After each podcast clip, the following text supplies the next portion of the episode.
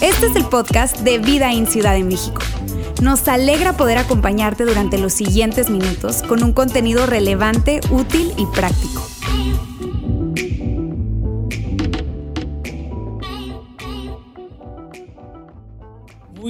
Qué gusto estar de nuevo por acá, ahora para hacer la entrega del tercer y último mensaje de esta serie que hemos titulado La bendición, que yo me atrevería, bueno, pues es mi punto de vista, así que lo puedo decir. Me ha encantado, creo que ha sido una de las mejores series para mí en el año. Espero que también ella ha sido una serie que ha agregado valor y que ha, ha sido algo importante en tu vida. He escuchado historias de personas que han recibido esa bendición de la que hemos estado hablando durante dos semanas y hoy tengo el gusto, el privilegio de, ser, de cerrar esta serie llamada la bendición. Probablemente el título inmediatamente, si tú, eres, eh, si tú no eres seguidor de Jesús y probablemente no estás eh, regularmente en una iglesia, seguro has escuchado esta palabra. Y si la has escuchado, la has escuchado desde, un, desde una connotación religiosa. Y yo quiero eh, decirte, está bien, sabemos que eso es así, pero nos hemos atrevido a decir y a afirmar lo siguiente, la bendición es algo que tiene potencial de cambiarlo todo en tu vida, parece una estrategia de marketing, pero no lo es, estamos seguros de que la bendición puede cambiarlo todo en tu vida. Y lo que voy a hacer, justo para dar contexto a esto que te estoy diciendo en dos líneas y que parece esa, esa, ese comercial, es hacer un repaso un poco rápido de lo que hemos visto en las dos series, en los dos mensajes, perdón, anteriores, eh, y dejarte un poco con, no sé, angustia, intriga, ganas de ir al podcast, a nuestro canal de podcast o nuestro canal de YouTube y ahí ver los dos mensajes anteriores. No tengo palabras para recomendarte ampliamente que si no has escuchado estos mensajes, debes escucharlo, debes escucharlo tienes que escucharlo. Están muy buenos, ¿no? Eh, y quiero que puedas tener todo el mensaje y todo el contexto de la serie, de lo que hemos estado hablando ahora. Muy bien, hemos estado diciendo que la bendición es sinónimo de aprobación, de afirmación, de apoyo que recibimos de, de otras personas. Y muy probablemente tu historia ha sido marcada quizás como la mía, seguida de personas, mentores, coach, líderes de iglesia, porque vengo de contexto de iglesia, mis líderes de jóvenes, mis líderes de diferentes momentos, hoy en día, personas queridas a mi alrededor que están a mi, a mi lado, coach, mentores, que me dan palabra de bendición o una palabra de bendición como afirmación, como apoyo y, han estado allí para mí eh, y ha sido extraordinario. Muy probablemente sea parte de tu historia, pero tú estarás de acuerdo conmigo en lo siguiente, nunca esa palabra de afirmación, de apoyo, eh, sí, de, impulso, va a ser igual de cuando viene de nuestros padres. Nunca tiene el mismo peso, tiene mucho más peso cuando viene de la, de la, voz de nuestro papá, de nuestra mamá. De hecho, anhelamos esa bendición, anhelamos y queremos escuchar de parte de nuestros padres esa palabra de afirmación, de ánimo y de apoyo. Y de eso, eh, de eso, hemos estado hablando y de hecho hemos estado presentando una frase de un autor que ha, ha trabajado durante 30 años con familias, con eh, relación padre-hijo y ha estudiado mucho este tema eh, y de hecho mucho de la serie ha sido, digamos, sacada de su libro La bendición que he recomendado y no tendré comisión de esto, pero este, recomiendo ampliamente ese libro. Y la frase la vas a ver en pantalla. Hemos dicho lo siguiente. Y hemos leído esta frase, sin importar tu edad, la aprobación de tus padres afecta cómo te percibes a ti mismo y tu habilidad de transferir esa aprobación a tus hijos, tu pareja y tus amigos. Esto es esencial para tu autoestima y salud emocional. Amigos, todos anhelamos y deseamos esa bendición, es algo que naturalmente esperamos y que eh, recibimos de muy buena manera. Además, durante la serie hemos hablado justamente el mensaje anterior de lo siguiente. Yo les hablé de tres bendiciones que encontramos en la historia de Jesús, que son palabras que eh, el Padre Celestial le da a su Hijo Jesús al inicio de su ministerio. Y, y, aquí hay tres formas de ver esta bendición y hemos dicho que las tres formas son la bendición de la presencia, del contacto y de la palabra. Estas tres cosas las hemos estado viendo. No tengo más que decirte que debes escuchar el mensaje anterior si no lo has escuchado porque es muy, muy bueno. Y ahora, si tú estás acá y dices, oye, yo soy hijo de Dios, eso aplica a mí, esa bendición que Jesús recibió de su Padre Celestial, aplica a mí. Bueno, hemos estado leyendo un texto que uno de los discípulos, uno de, los discípulos de Jesús escribió en un libro que lleva su nombre, Juan, y hemos estado leyendo Juan 1, 12 al 13. Lo vas a ver en pantalla. Mira lo que él dice. Pero a todos los que creyeron en él y lo recibieron, les dio el derecho de llegar a ser hijos de Dios. Si tú estás acá y tú dices, ¿sabes qué, Ulises? Ya yo he recibido el mensaje de Jesús, yo lo he recibido en mi corazón, yo lo veo como mi Señor, como mi Salvador, Él es mi referente, Él es mi gran modelo a seguir, mi estrella polar, entonces tú eres hijo de Dios, tú has recibido ese derecho de ser hijo de Dios. Y esto es fabuloso porque al ser hijo de Dios, de ese Padre Celestial, también tendremos todos los beneficios y los privilegios de ser hijo de ese gran Padre y ese Padre que todo lo puede. Y lo que, lo que voy a hacer hoy es ampliar un poco la, perspectiva alrededor del alcance de esta serie, ¿ok? Vamos, vamos, voy a ampliar la perspectiva un poco de esto, porque no tiene solo que ver con esto, no tiene que ver solo con la disposición, el corazón, la apertura de recibir esa bendición, sino si tú has estado en, las, en los dos mensajes anteriores has estado diciendo, Ulises, me late, suena bien, pero yo todavía no, no, no doy el paso, no le veo el provecho para mi vida, creo que no es para mí, Hoy lo que vamos a hacer es, vamos a ver un ángulo diferente, vamos a ver que no solamente el recibir esta bendición trae algo muy padre sobre tu vida, trae identidad, trae seguridad y, trae propósito sobre tu vida, sino también que trae algo, la capacidad de responder, de reaccionar de una forma adecuada frente a retos, a tentaciones, a dificultades que todos vivimos. Hemos vivido, estamos viviendo, vamos a vivir. Por eso este tema y este cierre es tan importante porque veremos ese ángulo, cómo la bendición nos prepara nos hace robustos, nos hace seguros para enfrentar la tentación y los problemas que vienen en adelante. De hecho, el centro de, estas, de este mensaje es el siguiente, lo vas a ver en una frase. La bendición es un momento en el presente que le da forma a un momento en el futuro. La bendición es un momento en el presente que le da forma a un momento en el futuro. Y justo eso es lo que vamos a hacer.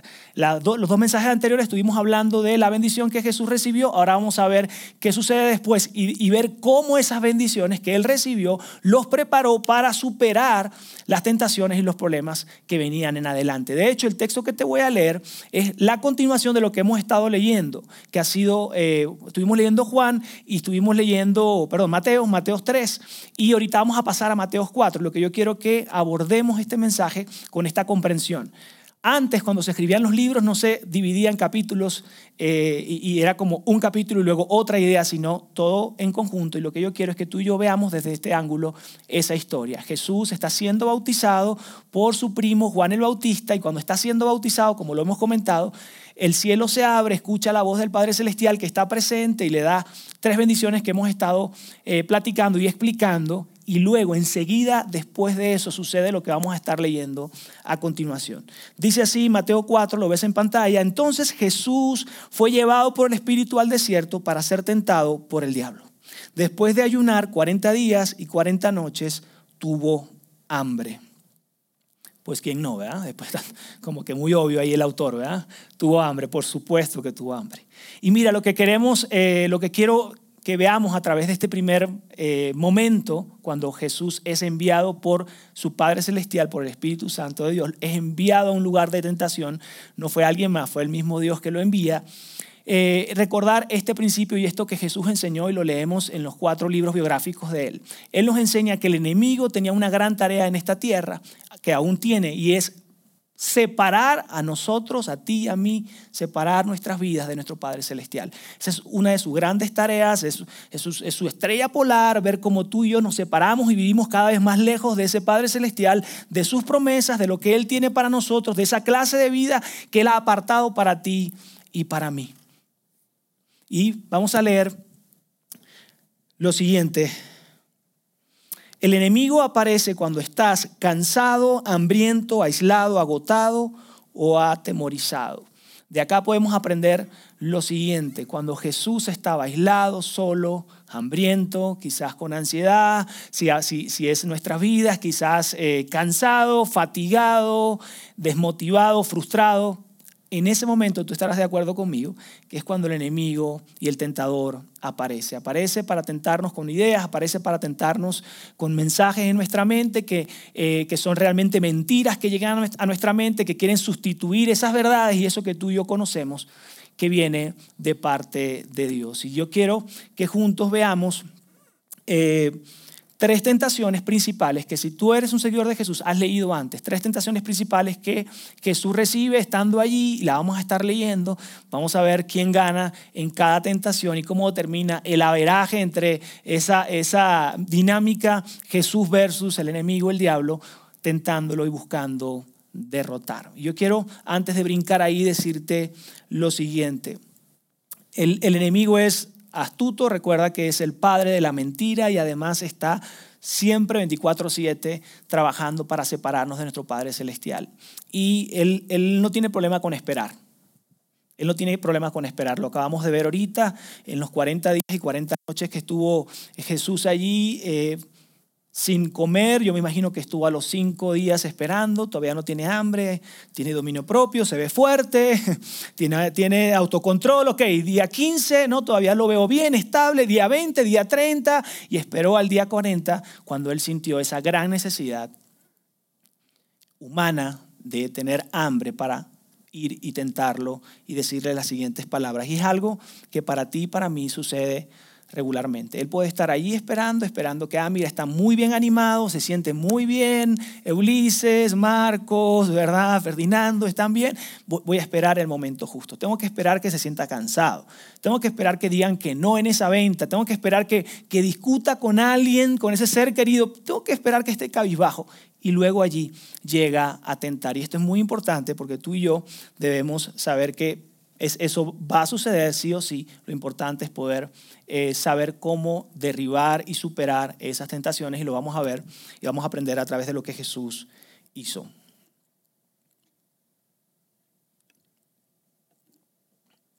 Bien, muy bien, vamos a leer el, eh, el, siguiente versículo dice, el tentador se acercó y, y le propuso, si eres el Hijo de Dios, ordena a estas piedras que se conviertan en pan. Si eres el Hijo de Dios, ordena a estas piedras que se conviertan en pan. Lo primero, la primera tentación que el enemigo acerca a Jesús no es, haz este milagro, veamos si tienes el poder de convertir piedras en pan, porque además tienes hambre, sería justo que tú y te hicieras ese autofavor y que pudieses demostrar que realmente eh, tienes el poder. La tentación que está implícita, que está dejando ver, es sembrar la duda de si es o no el Hijo de Dios. Neta, eres el Hijo de Dios y estás aquí. Con hambre sintiendo eso tan feo. La verdad eres hijo de Dios. ¿Tú crees que eres, hijo de Dios? Su primera misión en la primera tentación es la duda, sembrar la duda si eres o no hijo o hija de Dios. Y mira la respuesta brillante que viene de parte de Jesús al enemigo. Dice, Jesús respondió, escrito está, no solo de pan vive el hombre, sino de toda palabra que sale de la boca de Dios. Jesús recuerda en ese enfrentamiento que no solo necesita satisfacer las necesidades y circunstancias que tiene a su alrededor, no solo tiene que resolver y enfocarse y que su identidad, quién es, depende de sus circunstancias, de sus problemas. No sé si a ti te ha pasado, pero de repente estás viviendo algo y quieres otorgarte eso que estás viviendo y, y rápidamente quieres decir, soy un fracaso, fracasé, soy un fracaso, estoy viviendo eso, entonces esa situación me define mi valor y quién soy. Jesús dice, ya va un momento. Mi identidad no se alimenta de mis circunstancias, de mis eh, tentaciones, de mis problemas, de mis necesidades. Mi identidad, mi fortaleza, mi propósito se define de las palabras que salen de mi Padre Celestial. Y él puede recordar lo que su Padre Celestial le dijo 40 días antes cuando fue bautizado. Él pudo recordar este texto y estas palabras que vamos a leer Mateo 3:17 dice, este es mi hijo amado, estoy muy complacido con él. En pocas palabras, Dios ya habló a mi vida, esa duda no tiene lugar, yo sé quién soy, soy su hijo, él me ama.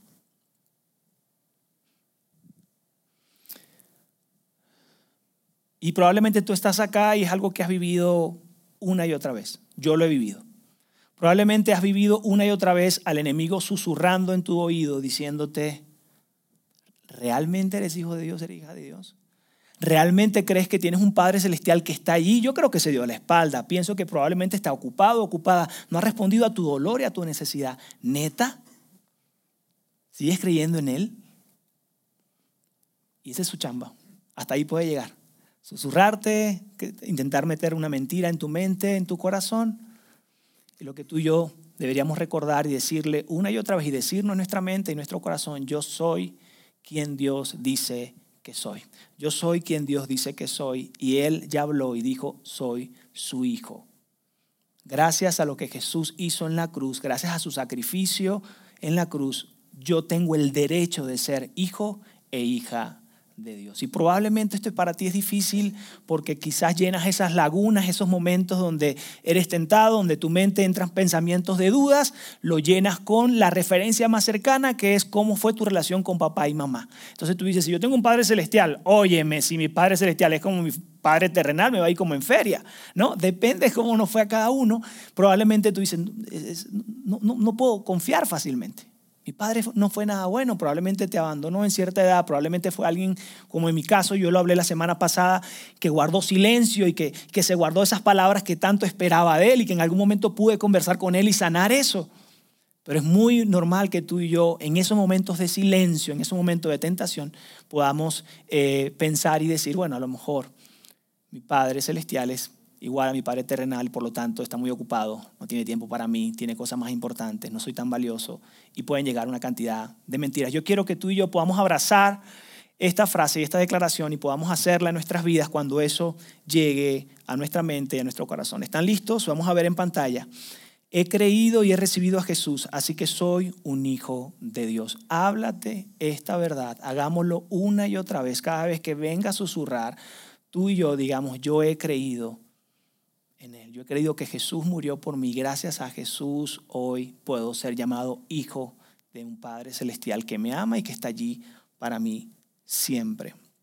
Recuerda, una vez que ganes esa batalla, atento porque Él puede regresar. Y va a esperar un momento que estés un poco más débil, más desanimado, para volver a sembrar una idea, para volverte a tentar. Recuerda, soy, eres un hijo, eres una hija de Dios y Él te ama. Así que aquí el contador va, Jesús 1, el diablo 0. Falló el diablo. Vamos a ver la siguiente tentación que podemos ver en Mateo 4, del 5 al 6, lo vas a ver en pantalla. Después el diablo lo llevó a la santa ciudad de Jerusalén, al punto más alto del templo, y dijo, si eres el Hijo de Dios, tírate, pues las escrituras dicen, Él ordenará a sus ángeles que te protejan y te, y te sostendrán con sus manos para que ni siquiera te lastimes el pie con una piedra. El enemigo te dije que eras tú y preparó las mejores tentaciones. La tentación acá que le está presentando a Jesús es lo siguiente. Oye, tú sabes muy bien, tú sabes muy bien cómo va a terminar esto. Tú sabes muy bien lo que va a pasar contigo en unos años. Tú sabes muy bien lo que va a pasar en tus manos, en tus pies. Tú sabes muy bien cómo vas a terminar. Hoy estás sufriendo, pero lo que viene no se compara ¿Crees que Dios realmente te ama? Si Él realmente te amara, te permitiría vivir lo que vas a vivir. Y me encanta porque ahí subrayé eh, tres palabras, lastimes, pie y piedra, que tenía que ver con ese contexto de sé el sufrimiento que vas a pasar. Y tú sabes el sufrimiento que vas a pasar. De hecho, no sé ni por qué lo quieres hacer. Estás a tiempo y puedes desistir de ese plan. Acuérdense que el ministerio apenas de Jesús públicamente apenas iniciaba. Y el enemigo le está presentando la posibilidad de decir, oye, quizás hay otro camino. Lo puedes eh, pensar, puedes valorar otras ideas. ¿Realmente Él te ama? Si un padre te amase de verdad, no te dejaría pasar por lo que hoy estás pasando y por lo que vas a pasar.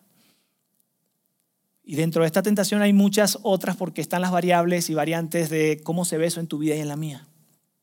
Y quizás hay una frase que ha venido a tu mente y una tentación una y otra vez, por lo menos en la mía ha estado presente. Si Dios te ama, no, permitirá que sufras o experimentes dolor.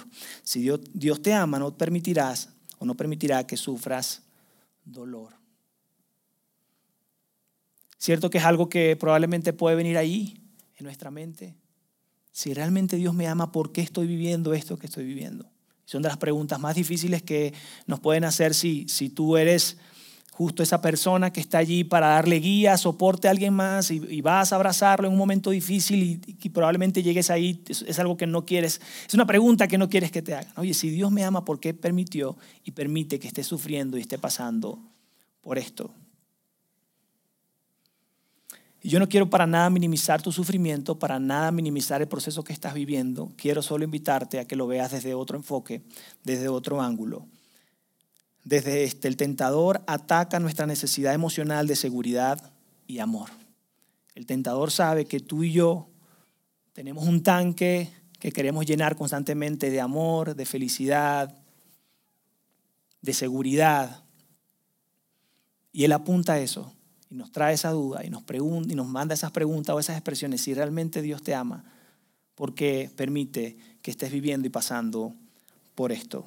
Ahora, no hay duda, y no hay, perdón, no hay problema en que podamos dudar. Yo he estado por procesos de duda actualmente, igual pregunto cosas. Si tú vienes por primera vez, eh, nos encanta que estés acá. Si tú estás explorando si esto es algo que quieres para tu vida o no y para tus hijos o no, bienvenido. Nos encanta que puedan venir acá con dudas y que podamos juntos presentar mensajes, experiencias que te ayuden en ese recorrer hasta que tú termines eligiendo por sí solo si quieres tener una fe y una confianza en Dios de manera personal. No hay problema con eso, pero el enemigo quiere sembrarnos duda. El enemigo quiere sembrarnos duda a ti y a mí. Quiero leerte lo siguiente. Cuando dudamos del amor de Dios, podemos dudar también de su carácter. Cuando dudamos del amor de Dios, podemos dudar también de su carácter. Amigos, las dudas, ¿sabes por qué son buenas? Porque las dudas pueden acercarnos mucho más a ese Padre Celestial. Pero ojo, cuando la, duda, cuando la duda es sembrada y es abrazada por nosotros, incluso dudamos del carácter de Dios, dudamos de ese gran amor y esa fidelidad y eso que Dios quiere para nosotros, empezamos a dudar de su carácter. Y eso es algo terrible. Y eso es algo muy, muy terrible. Mira la respuesta de Jesús a la tentación del enemigo. Jesús le respondió, las escrituras también dicen, no no pondrás, perdón, a prueba al Señor tu Dios. No pondrás a prueba al Señor tu Dios. Jesús pudo recordar lo siguiente.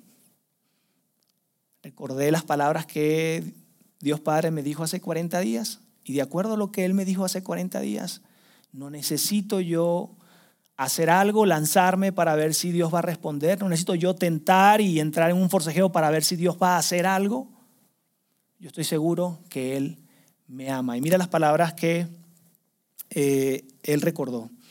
Mateo 3:17. Este es mi Hijo amado, estoy muy complacido con Él. Amigos, el amor del Padre le dio al Hijo la seguridad para superar la tentación. Yo quiero detenerme aquí porque no sé si a ti te ha pasado, yo he trabajado con jóvenes por años, actualmente lo estoy haciendo, pero hace años mi esposa y yo así nos conocimos y por años estuvimos allí y obviamente estuvimos en esa edad. Y sabemos muy bien que esto es totalmente cierto. No sé, yo, yo veo ciertos chavos, ciertas personas y digo, los papás hicieron un gran trabajo. Cuando veo el nivel de seguridad, de interés, de firmeza, no, no un mal carácter, ¿eh? También los hay. No, no, de interés, de firmeza en sus, en sus ideas, en sus propuestas. Yo digo, wow, son hijos que fueron bien afirmados, bien bendecidos en casa. Y, y, saben, de alguna manera hasta envidiable porque lo veo tan claro y fue algo que yo no recibí, que yo dije, lo, lo veo. Si yo me hubiese visto en un espejo a esa edad, me hubiese visto titubeando, seré, tendré este, este don o talento, no, podré servir, podré ayudar o no, lo que estoy proponiendo está bien y con los chavos que trabajamos acá, ay, tienen que ver esas reuniones. No, no, no, no, no, son bastante interesantes. Totalmente bien parados, bien seguros. Y yo me atrevo a decir, sin lugar a duda, por un gran trabajo que han hecho sus padres en afirmar y en apoyarlos en momentos, en, en su momento y en su crianza normalmente. Yo quiero decirte algo, si tú eres papá, hazle saber a tus hijos cuánto les amas. Hazle saber una y otra vez cuánto les amas. Y quizá la pregunta para ti no es, ¿amas a tus hijos? ¿O cuántos, cuánto amas a tus hijos? Quizá la pregunta es, ¿tus hijos sienten, perciben tu amor? ¿Tus hijos se sienten amados por ti? Esa es la pregunta que debemos hacernos. Si, si todavía tenemos dudas, expresa y expresemos una y otra vez. Nunca va a ser suficiente. Te amo, te amo, te amo. Que tengas un buen día, hijo, te amo. Hijo, te amo, no importa de cómo te hayas portado, yo te amo, yo quiero lo mejor para ti, va a tener una consecuencia tu acción, pero eso no pone en juego mi amor por ti, yo te amo. Si es eh, niña, yo, yo sumaría, no sé, porque tengo una hija de 10 años, eh, el cómo se le brillan los ojos cuando le digo, mi amor, estás linda, estás hermosa. Yo te amo como eres. Porque siempre está mirándose a los 10 años, ¿no? A ver si tengo más acá, más allá, mamá, tengo acá. Y tiene 10 añitos, ¿no? Y nosotros, wow, lo que nos viene. Pero nunca va a poner la mirada en otro lado. Cuando le digo, mi amor, estás hermosa, te amo, me mira. Es algo muy, muy importante. Y me ha tocado también hacerlo con chavos que no son nuestros hijos y que lo hemos mirado y, y le hemos dicho, hey, Dios te ama. Y te amamos tal como eres, tranqui, no pasa nada. Aquí tienes un lugar. Es increíble la reacción de sus rostros cuando sienten esa palabra de bendición, de afirmación y de apoyo de parte de otras personas. Por eso yo quiero decirte algo, si tú tienes hijos, no nos cansaremos de decir, invítalos, tráelos, porque lo que hacemos en estos ambientes de jóvenes y de niños es recordarles cuánto les ama su Padre Celestial y cuánto les aman sus padres terrenales. No les puedo decir cuántas veces por llamada, por videollamada, presencialmente estoy frente a chavos y no tan chavos. 27 años ya. No, mira, es que no sé qué. Mira, mira, mírame. La persona que más te ama es tu mamá. ¿Sí? sí lo tienes presente. La persona que más te ama es tu papá. No te quiere fastidiar la vida. Ya tienes que trabajar, tienes 28 años. ya tienes que ver. Hasta una comisión me van a dar. Si te hago que trabaje, ya sal de la cama. O sea, hay que echarle ganas, ¿no? No saben cuántas veces decirle a, los, a, la, a la cara, hey, tu papá te ama, no te quiere hacer la vida de cuadros, quiere lo mejor para ti. Si bien no pudo tener quizás, eh, de acuerdo a la conversación, una muy buena expresión de esta manera, se le fue la mano en esto. Mírame, no hay nadie que te ame más que él o que ella. Salte de esa zona de amor para ver cómo te va a ir en la, en la calle, ¿verdad? Y en otros sectores. Tu papá te ama, tu mamá te ama. Y Padre, y Dios Padre te ama muchísimo más. Amigos, por eso nosotros una y otra vez y haremos todo lo posible para que tú puedas traer a tus hijos acá para darles esa palabra de bendición que puede cambiar su rumbo y su vida. Ahora, antes de avanzar, probablemente, repito, tú no tuviste una buena expresión de un Padre terrenal, o dos, tienes dudas de que tu Padre Celestial esté allí para ti. Eh, yo quiero leerte dos textos, uno que escribió eh, el apóstol Pablo a la iglesia de Roma y uno que escribió el discípulo Juan en el libro de Juan, dos textos que hablan de ese gran amor que está disponible para ti. Aun cuando tengas dudas, esto es para ti. Vamos a leer Romanos 5.8, dice lo siguiente, pero Dios mostró el gran amor que nos tiene al enviar a Cristo a morir por nosotros cuando todavía éramos pecadores. Aún sabiendo nuestra condición, Jesús eh, caminó hacia la cruz. Dios, Dios tuvo el plan de enviar a su Hijo Jesús y a morir por ti y por mí. Aún sabiendo que éramos pecadores, que no somos perfectos, Él lo hizo. Y mira lo que escribe 1 Juan 3.1, dice lo siguiente, fíjense, fíjense, fíjense, perdón, fíjense qué gran amor nos ha dado el Padre, que se nos llame hijos de Dios y lo somos. Qué gran amor tiene el Dios Padre contigo, que te ha llamado hijo y lo eres. Solo tienes que aceptar el mensaje, aceptar a Jesús en tu corazón y tienes el derecho de ser llamado su hijo. Hasta ahora, ¿cómo va el contador?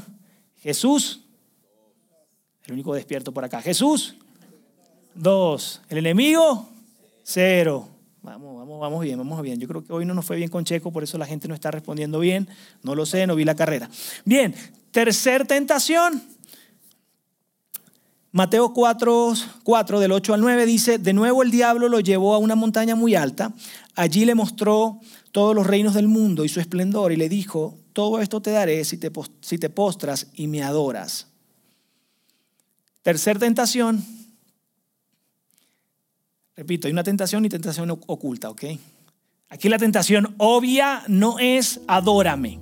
Jesús hubiese dicho, ay, mi hijo, o sea, ni que fuera un niño, O sea, me la pusiste papita, ya la tercera 3-0. No, no, no, la tentación no era eso. Jesús sabía que no tenía que terminar adorando al enemigo. Eso era como muy obvio. Si a ti, a mí nos, nos aparecieran así las tentaciones, no, pues saldríamos ganando todo el tiempo. La tentación estaba que Él estaba ofreciendo los reinos y toda la autoridad y todo el nombre y todo el impacto sobre la humanidad. No se trataba de reinos, de estructuras, sino de personas. En pocas palabras, el enemigo sabía que Jesús vino con un plan redentor, quiere decir Jesús vino porque el, el, ser humano había pecado, había una separación entre los hijos de Dios y Dios, y Jesús venía a restablecer y a crear un puente de conexión y a que hubiese la posibilidad de una relación entre los hijos de Dios y Dios, creador. Y Jesús le está diciendo, hey, yo sé a qué viniste, yo sé cuál es tu plan. ¿Quieres todos los reinos del mundo? ¿Quieres todo el renombre? ¿Quieres toda la autoridad? Yo te lo doy, solo adórame. Yo conozco tu misión aquí, yo sé que viniste y yo puedo ofrecértelo.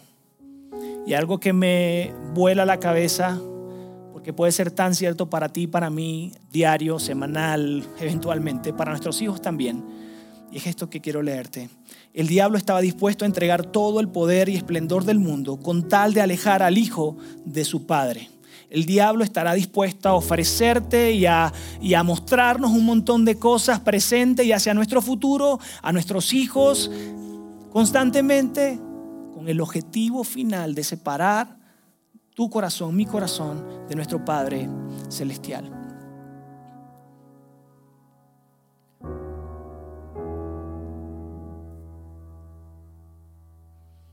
Y me encanta porque esta oferta fue algo que, que Jesús no tomó que él estaba tan claro que venía con una, un propósito y una, y una tarea tan importante que en sus últimos momentos de vida dijo, consumado es.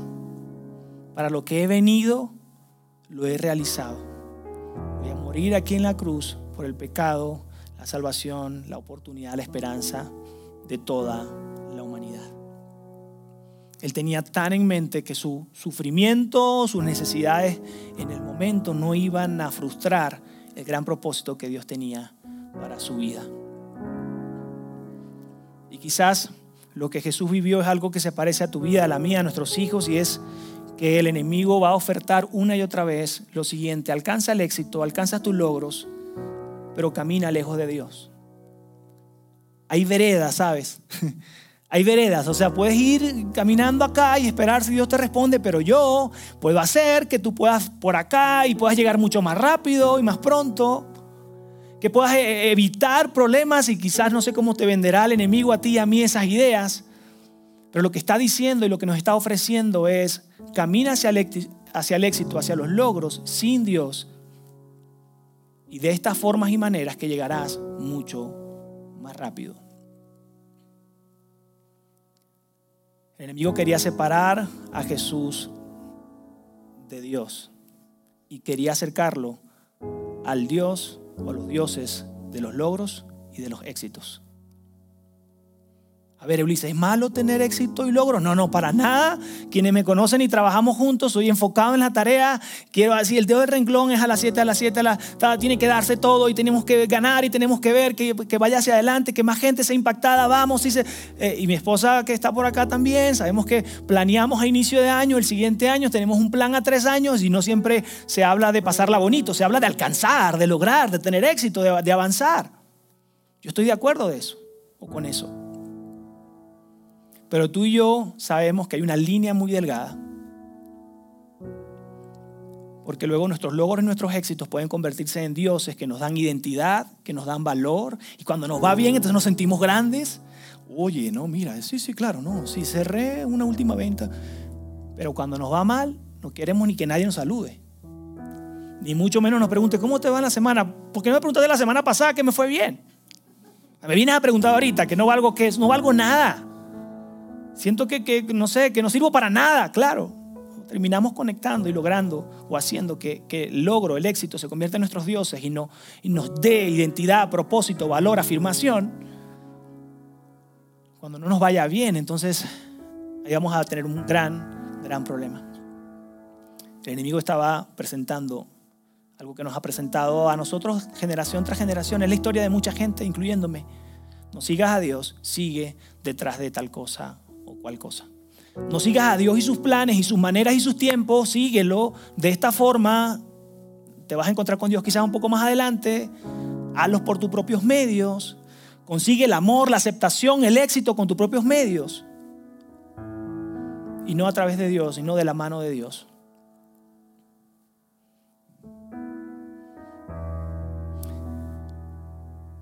El tentador ataca nuestra necesidad emocional de realización, propósito y trascendencia.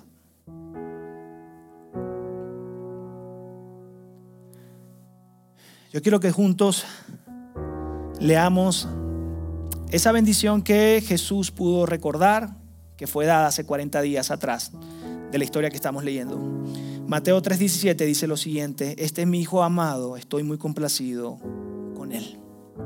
Mira lo importante lo importante y lo clave que es que tú y yo desde corta edad y constantemente le estemos diciendo a nuestros hijos, te amo. Mira lo importante que es que tú y yo podamos alimentar esa necesidad de amor.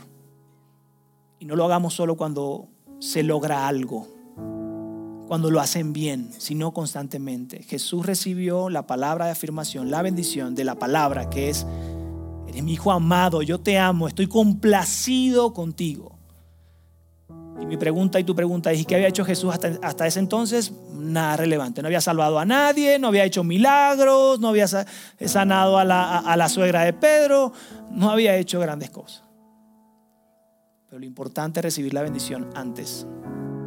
Prepara nuestro corazón, el corazón de nuestros hijos. Lo importante de que tú te percibas y recibas la bendición de parte de tu Padre Celestial es que no importa si lo logres o no, si estés fracasado o exitoso, vas a saber que no depende de nada el amor del Padre Celestial hacia tu vida. Si la embarraste porque te comportaste mal, reaccionaste mal, pecaste, dañaste el corazón de alguien más, entonces ya, ya Dios no me ama. Entonces ahora me ama menos. Lo importante es que tú y yo podamos recordar que Él está complacido también de ti. Él decidió amarte sin importar tus acciones.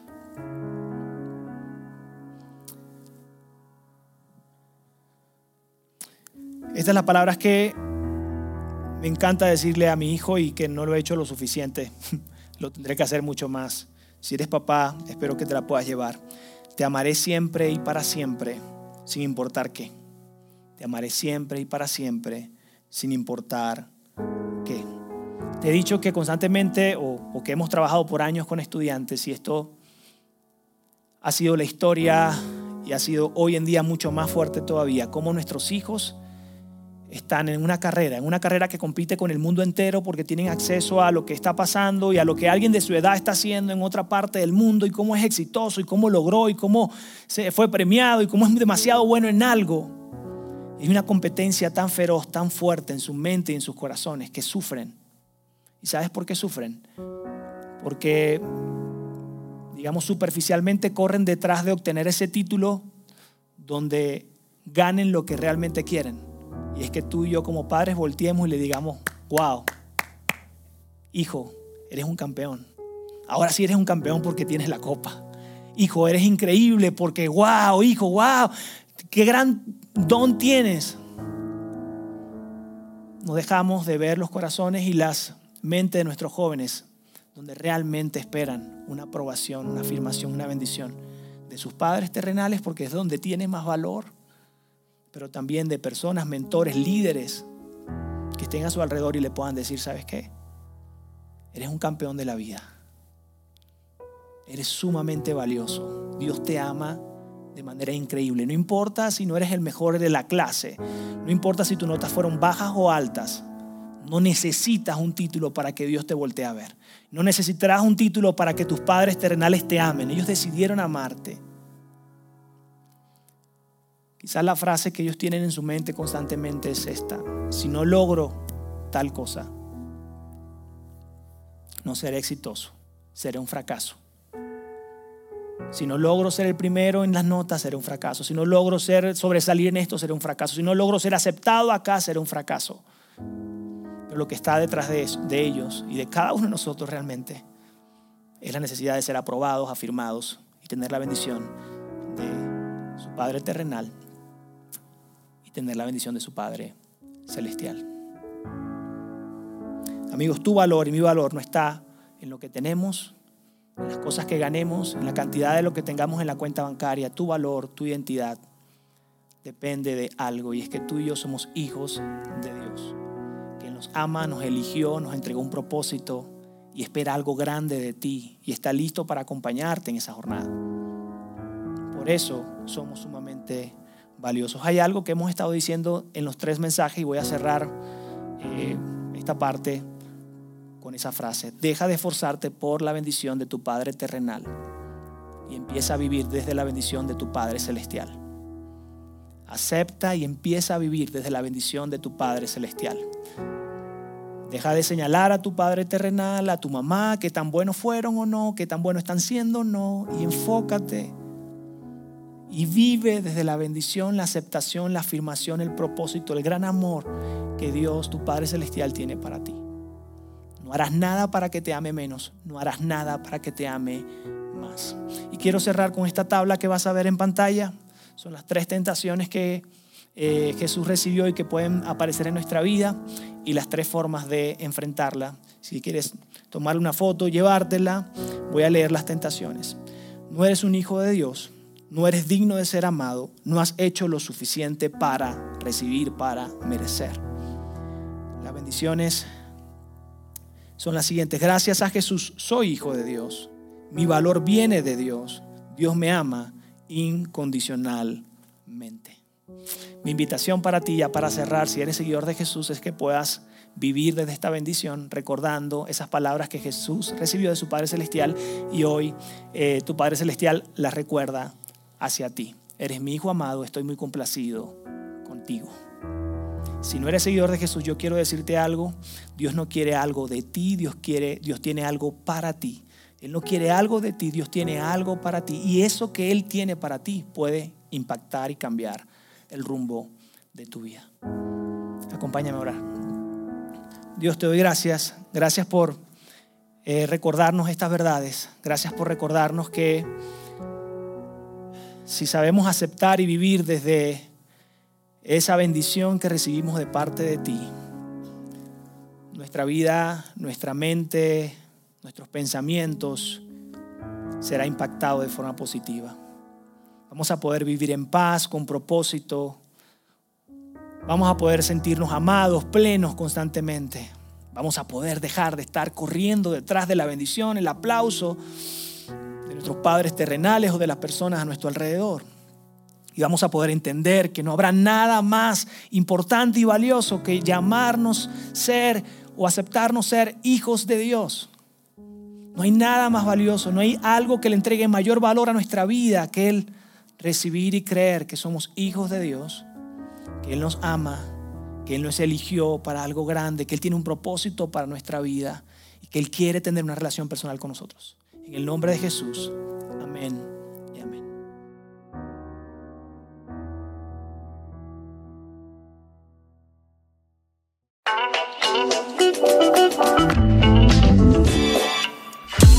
Sigue conectado a los contenidos de Vida en Ciudad de México a través de nuestro sitio web y de las redes sociales. Muy pronto estaremos de vuelta con un nuevo episodio.